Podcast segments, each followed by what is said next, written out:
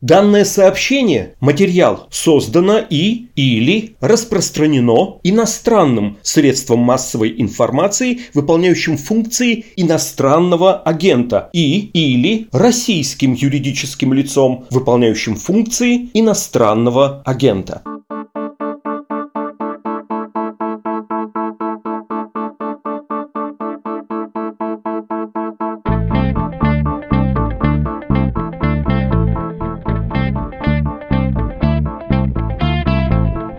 Здравствуйте, это подкаст о новостях, которые долго остаются важными. Называется он «Что случилось?». Меня зовут Владислав Горин. Сегодня поговорим про Индию. Там беда с коронавирусом, много заражений, про это много пишут и уже не одну неделю публикуют фотографии погребальных костров. Все это выглядит довольно жутко. Но важно узнать, как все это происходит на самом деле, как воспринимается и как, повторюсь, выглядит, но не снаружи, а внутри страны. Многие из вас нам писали, чтобы мы снова позвали в гости этого собеседника, так что спешу обрадовать. Да, скоро здесь появится индолог Евгений Пахомов. Прежде чем мы перейдем к основной теме, хочу напомнить объявление о СМИ и на агенте, которое прозвучало в начале эпизода, связано с тем, что подкаст «Что случилось?» создан в рамках «Медузы» и так и развивается. А это издание признано Минюстом России достаточно популярным и достаточно независимым, чтобы начать портить ему жизнь. Благодаря статусу иноагента «Медуза» лишилась большинства рекламодателей и по уму уже должна была закрыться в конце апреля. Но мы начали сбор пожертвований у вас, слушателей, читателей и зрителей, зрителей, и около 80 тысяч человек откликнулись. Эту цифру представить трудно, это это что-то вроде населения Выборга. Хочу вам всему этому распределенному по России и миру Выборгу сказать большое спасибо, но есть, как всегда, но. Сейчас, благодаря собранным деньгам, благодаря сокращению расходов редакции «Медузы» проживет чуть больше двух месяцев, а это явно меньше, чем хотелось бы. В общем, чудо одновременно произошло и не произошло, в том смысле, что мы с вами тут еще разговариваем, но поддержка нам по-прежнему нужна.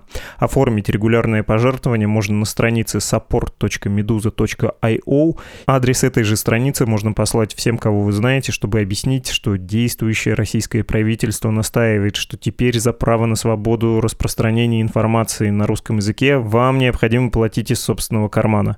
Ну или не платить, и тогда остаться с ВГТРК, РТ, что там еще есть государственного. А теперь вжух, перенесемся в Индию.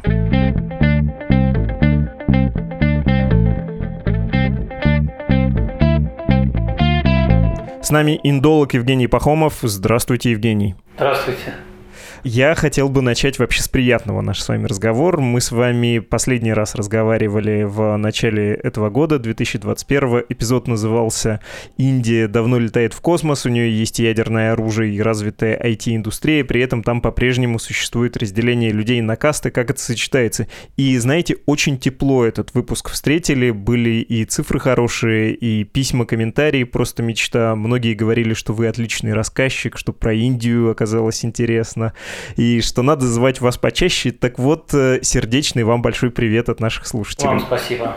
Правда, я боюсь, что повод нынешний, он не очень приятный, он такой э, грустный, трагический. Я о том, что происходит в Индии с эпидемией коронавируса, там фиксируются сотни тысяч ежедневных заражений, 40 с лишним процентов новых заражений в мире — это Индостан. В конце апреля премьер-министр Индии Наренда Моди заявил, что страну потряс, как он сказал, коронавирусный шторм, и в Индии выработался свой штамм. Вот сегодняшняя новость, что в Ульяновске в России индийские студенты у них зафиксирован этот новый штамм. Мировая пресса публикует, чего уж греха эти «Медуза» тоже фотографии, как горят погребальные костры днем и ночью. Как все это выглядит изнутри, без вот этого флера европоцентризма, без вот этой оптики, которая все искажает, когда если Индия, то женщина в саре, если Россия, то Сибирь, мужик, э, водка и ушанка. Ну, на самом деле Индия все время подкладывает сюрпризы. Напомню, что когда пандемия в прошлом году начиналась, и все говорили о том, что вот сейчас эта эпидемия, которую еще тогда не называли пандемией, пойдет по миру. А все говорят, что вот в Индии, это, конечно, с ее перенаселенностью, с ее санитарией, эта болезнь быстро охватит всю страну. Выяснилось, что это не так, что Индия очень долгое время держала этот удар, и никак не подтверждались мрачные прогнозы. После того, как местные власти заявили, что мы все-таки справились с этой самой пандемией, где-то осенью началась сильнейшая вспышка, и в сентябре Индия вышла в число мировых лидеров по ежедневному приросту Тогда это было около 100 тысяч, там 90 с чем-то тысяч каждый день. И тут-то стали говорить, ну вот-вот, конечно, сейчас мы увидим, как в Индию опять захватит эта волна, и она выйдет в мировые лидеры по заболеваемости. Тут эта страна предложила очередной сюрприз, и началось резкое падение заболеваемости коронавирусной инфекции. И где-то в феврале власти, когда меньше 20 тысяч в день фиксировалось заболевших ежедневно, объявили о том, что пандемия побеждена. Но в марте все началось вновь, и вы правы, сейчас в мае страна уже с 22 апреля лидер вообще мировой по ежедневному суточному приросту. 22 апреля 300 тысяч человек и более. На моей памяти 5 раз уже более 400 тысяч фиксировалось. И появились прогнозы, что уже к середине мая мы выйдем на полмиллиона, но вот уже середина мая, и страна выходит на плато. Проблема Индии в том, что она никогда не оправдывает все вот эти прогнозы. И каждый раз преподносит сюрприз. Что будет дальше, не знает никто. Что касается того, что происходит, действительно, страна немного в панике. И прежде всего потому, что все верили, что вот уже все прошло. Вот уже все прошло, и вдруг все началось опять. Но при этом, конечно, все эти кадры костров, действительно, костры горят, действительно, эти гады работают постоянно. Но проблема в том, что сжигаются ведь не только тела тех, кто умер от коронавирусной инфекции. Это вообще обряд, который называется антиешти. Это, согласно индусскому обычаю, обряд э, похорон. Это не избавление от кого-то умершего от инфекции. Это похороны. И идея в том, что еще древние арии считали, что пламя костра поднимет душу покойного наверх богам, оттуда она уже будет направлена обратно на землю на новое перерождение. И если все сделать правильно, то это самое новое перерождение можно будет обеспечить. Если все сделать неправильно, может все пойти не так.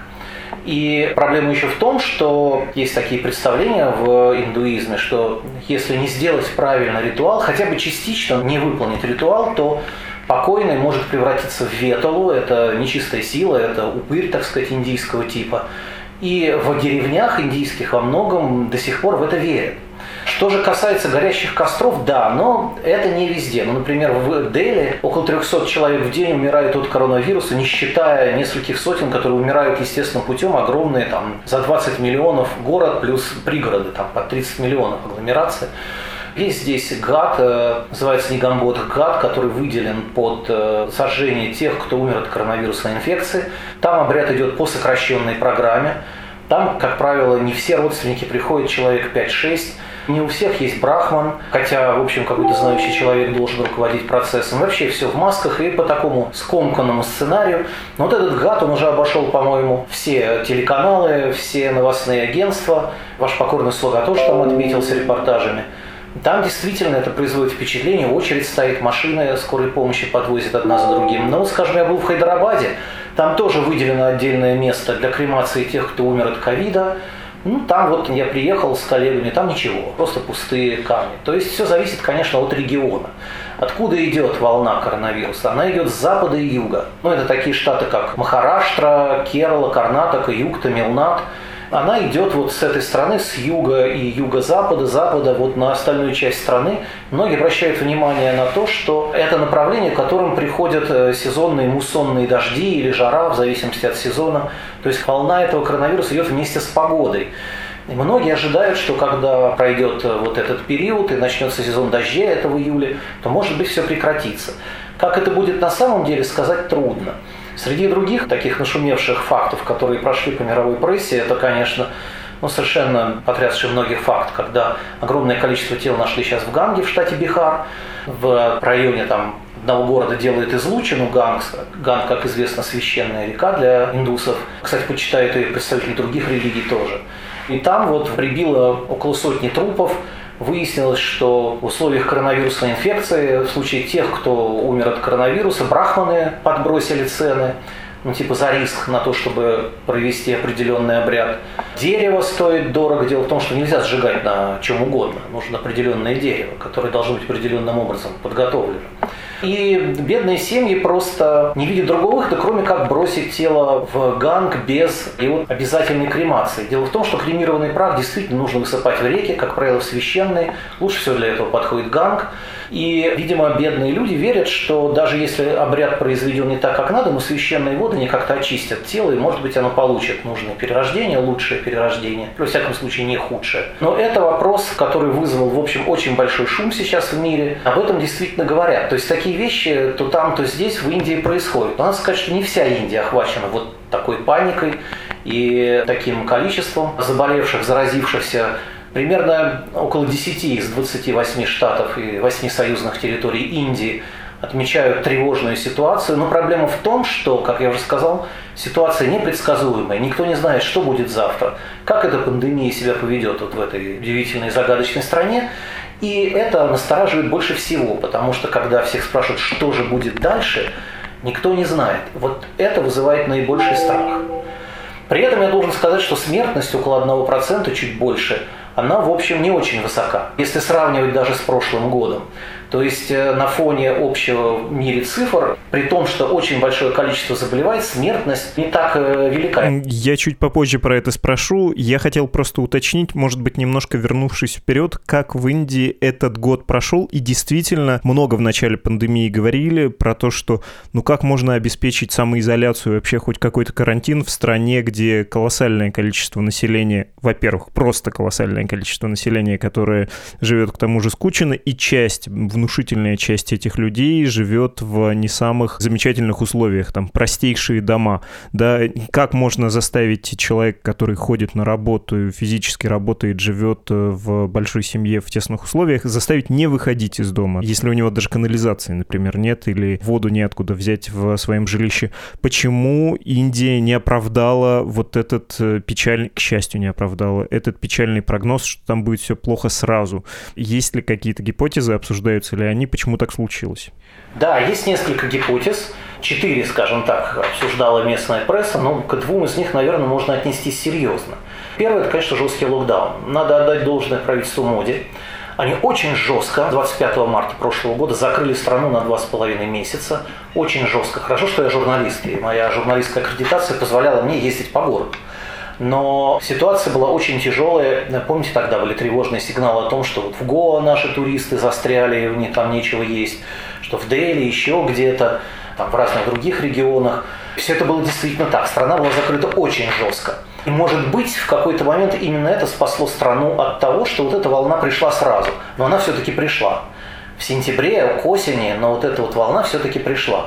И другое, чему научила, мне кажется, вот пандемия и эта политика локдауна власти, центральные власти теперь боятся говорить о локдауне. Более того, премьер Моди, недавно выступая по телевидению с таким традиционным обращением к нации, он регулярно выступает с обращениями к нации, он призвал местные власти не вводить локдаун, что называется, постоянно, вводить только в случае крайней необходимости, ограничиваться локальным введением этих ограничений. Например, квартал закрыть, где большое количество заболевших, или многоквартирный дом.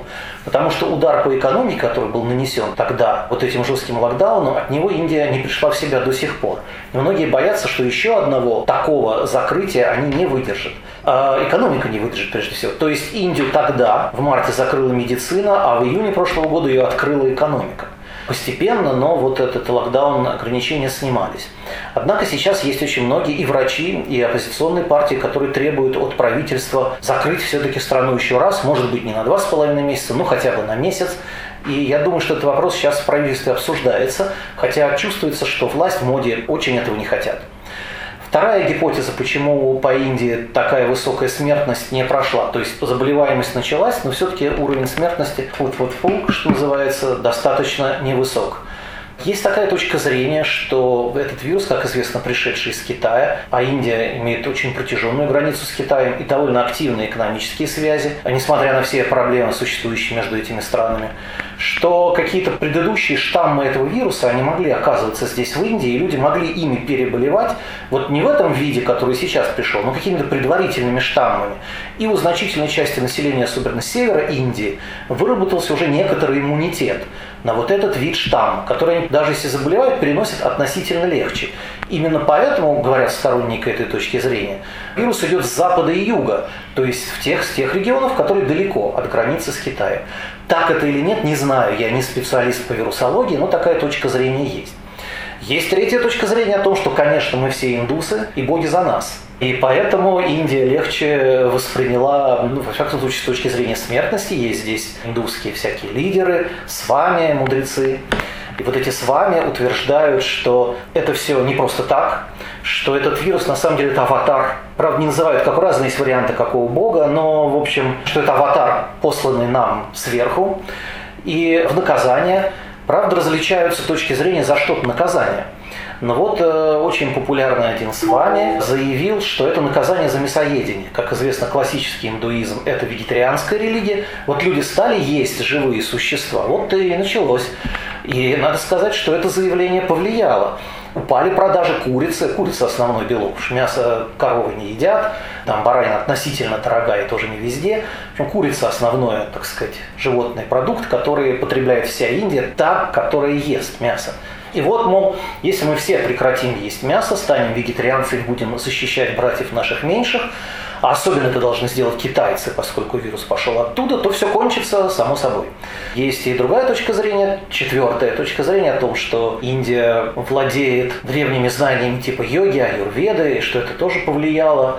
Но здесь скорее больше курьезов, чем какого-то серьезного исследования. Например, когда стало ясно, что идет вот эта новая волна мощная, то, ну, как-то всегда бывает, когда не справляется официальная медицина, больницы переполнены, кислорода не хватает, и это действительно так. Э, лекарств не хватает, вакцин Индия в начале года, мне лично говорил министр здравоохранения Харшвардхан, что они готовы миру поставить вакцину от коронавируса, теперь в Индии самой не хватает вакцины. А вот в этих условиях, когда не срабатывает официальная медицина, стали опять популярны все вот такие нетрадиционные методы.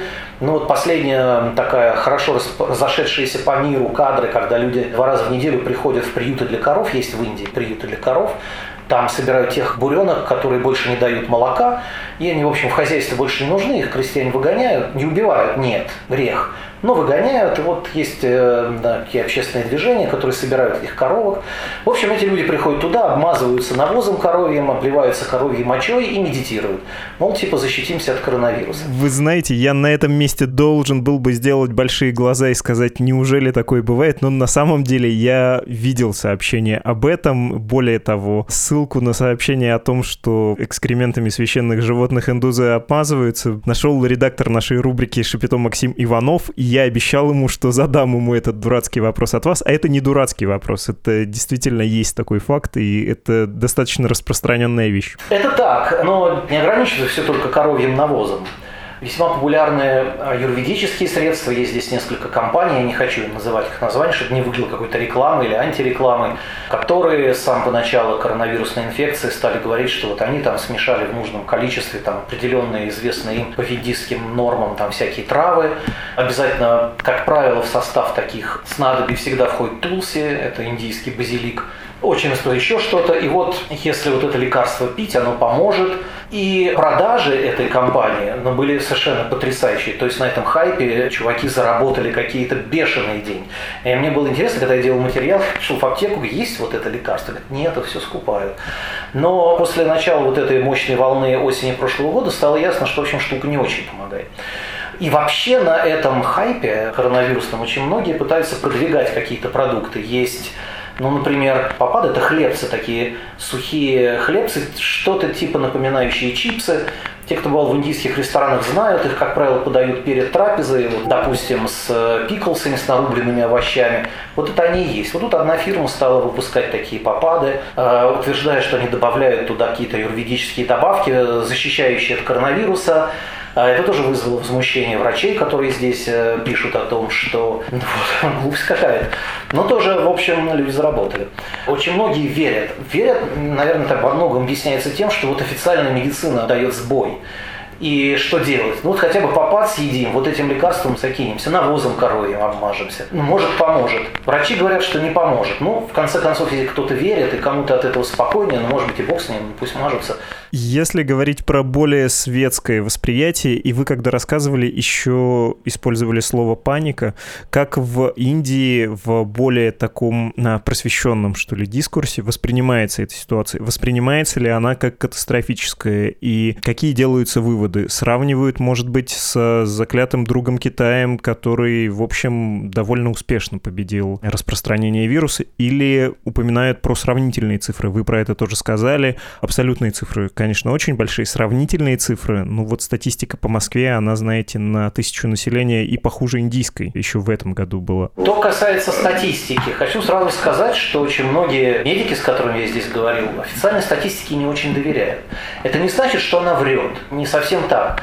Просто надо понимать, что в этих огромных бесконечных индийских деревнях сельскохозяйственного пояса значительно большая часть населения Индии – это крестьяне сельхозрабочие.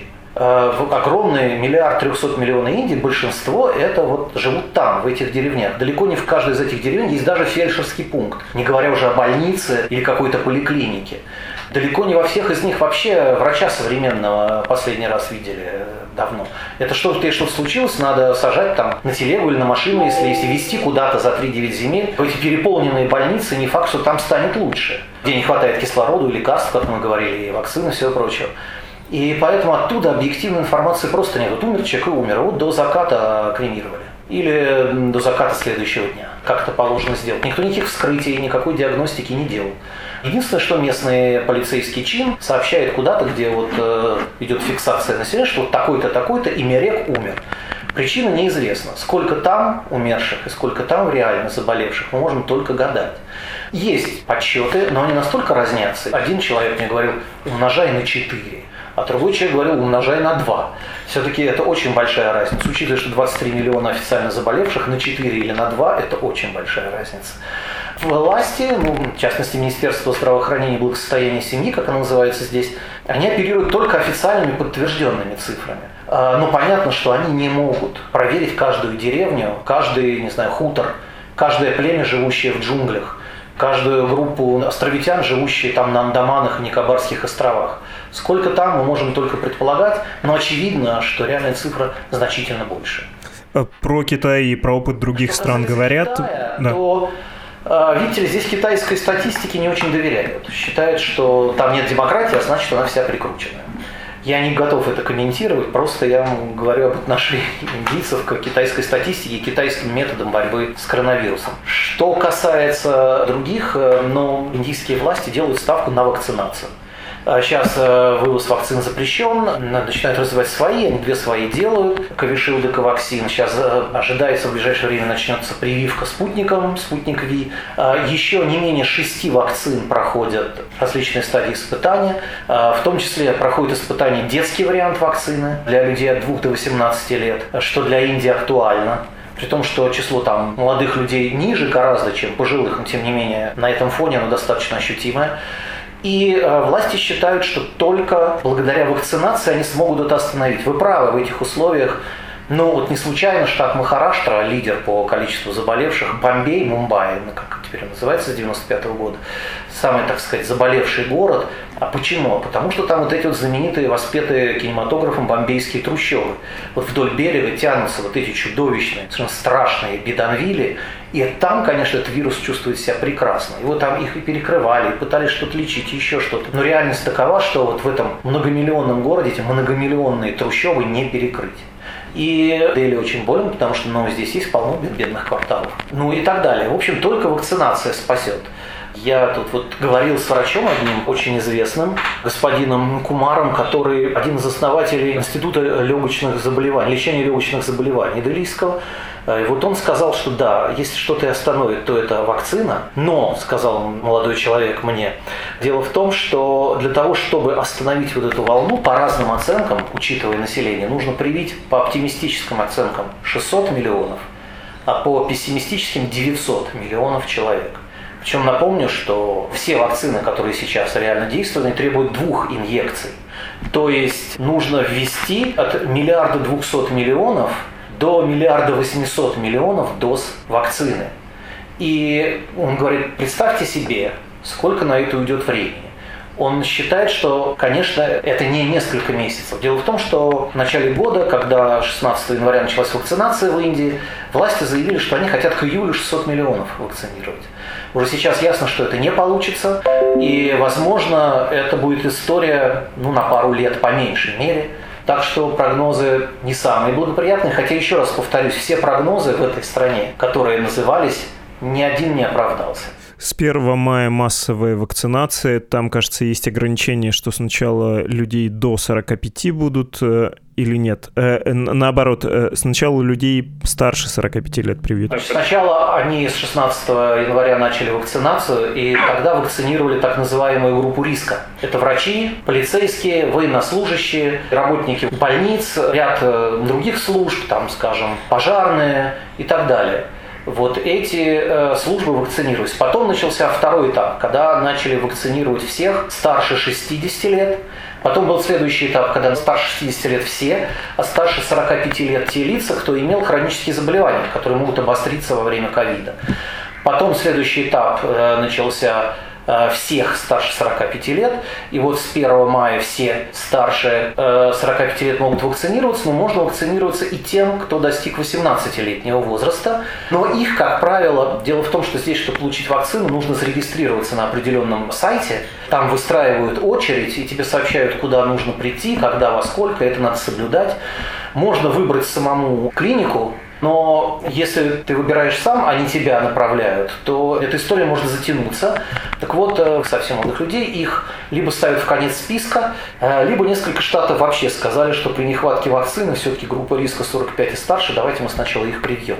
А нужно сказать, что на власти на местах здесь, в общем, имеют достаточно большой такой властный ресурс, они многое могут у себя решать. Но уже, как я сказал, проходит вакцина для детей от 2 лет до 18 лет. И они полагают, что в течение там, трех-четырех месяцев они ее запустят.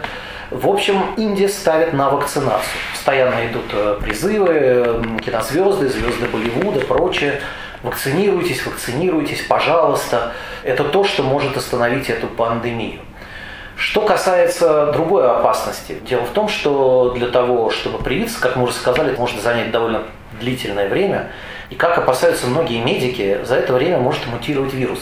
И вирус может мутировать так, он уже сейчас так называемый индийский вариант вируса, хотя я должен сказать, что индийские власти просят не называть этот вирус индийским, что, мол, он везде мутировал, смотрите, он в Британии отмечен, там где-то еще, мол, не надо Индию обвинять э, в том, что это она, так сказать, стала той чашкой Петри, где родился этот вирус двойной мутации, и у него есть какое-то официальное медицинское название, давайте его так и будем называть. Ну, в общем, как его не назови, все его называют индийский вирус, уже, как считается, более заразен, но пока еще его останавливают вакцины. Но уже из Бенгалии пришло сообщение о тройной мутации, и как это будет идти дальше, никто не знает. И не исключено, что какая-то мутация может быть, может обходить прививки. А, не хочется об этом думать, но об этом здесь уже говорят. Это большая угроза для всего мира, и вот эти новые штаммы, это, конечно, может быть новым вызовом. Давайте под конец поговорим про премьера, которого мы уже вспоминали, Нарендру Моди. В 2019 году у него были последние выборы, достаточно успешные, очередные, да, которые увеличили его, его партии представительства.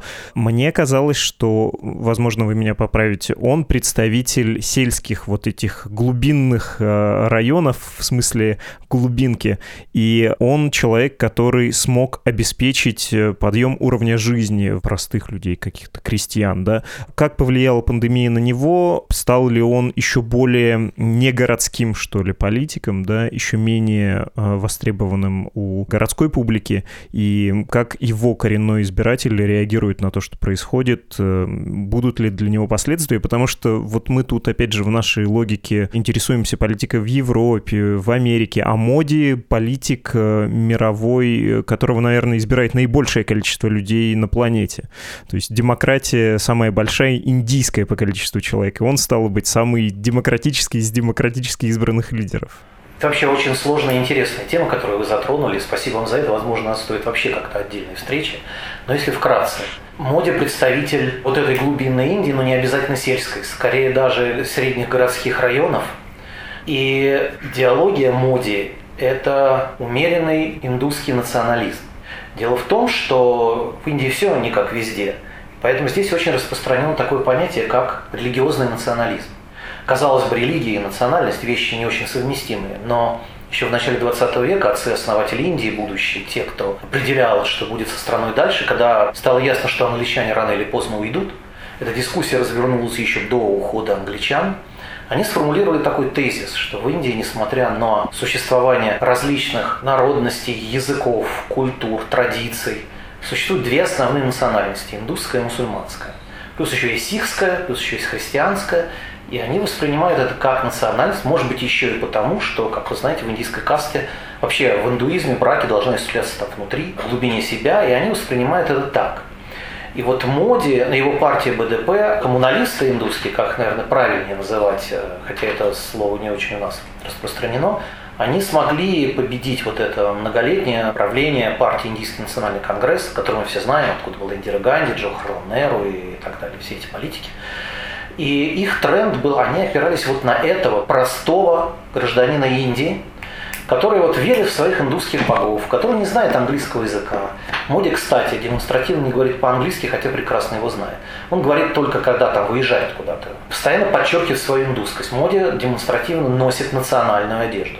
Он не носит пиджаков, костюмов, галстук, как Неру, как э, члены семьи там, Неру Ганди, другие. Неру тоже, в общем, носил национальную одежду, но э, все-таки Моди больше традиционен.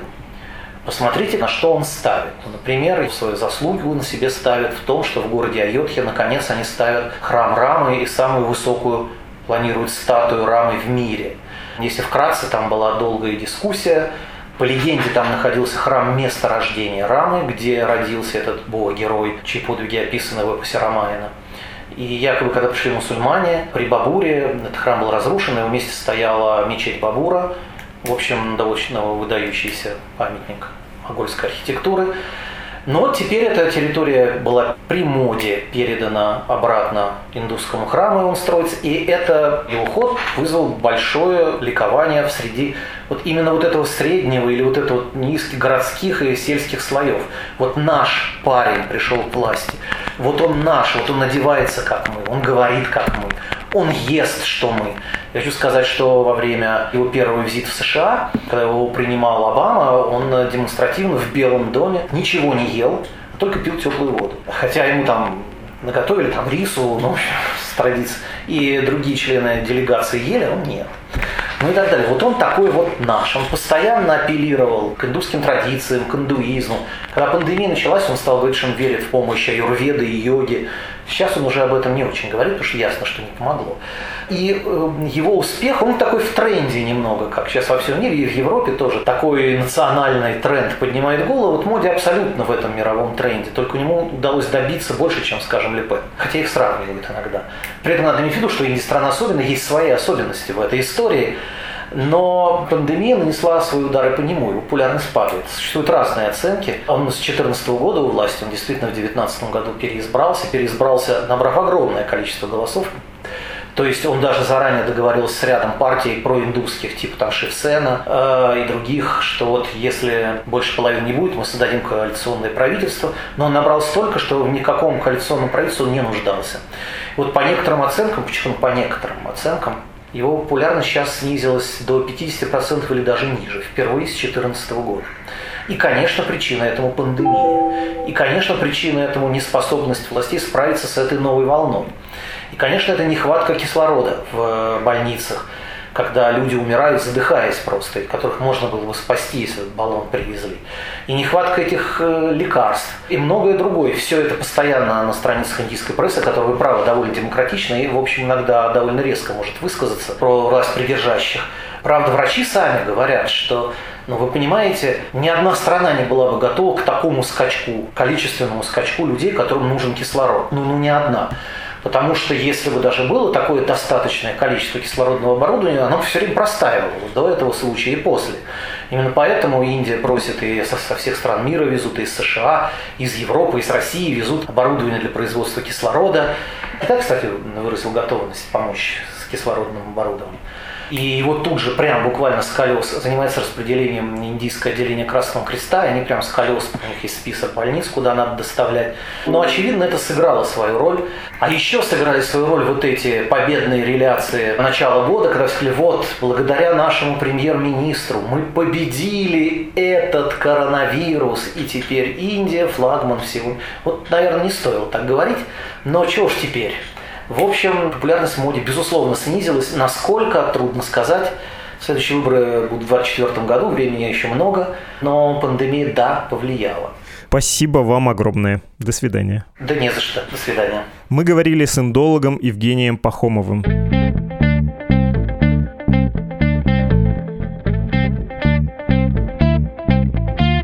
Вы слушали «Что случилось?» подкаст о новостях, которые долго остаются важными. Напоминаю, что это в природе медуза питается планктоном и сама держится на плаву, а та медуза, которая пишется в кавычках, мало того, что живет в неволе, ограниченном российским правом и правоприменением пространстве, так еще и выплыть может только с вашей помощью.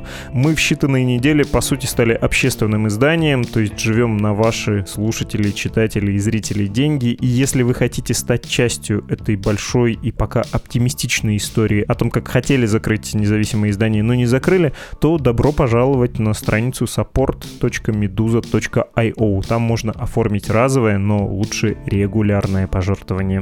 Любые капризы за ваши деньги принимаем на адрес электронной почты подкаст собакамедуза.io и через телеграм Медуза Loves You.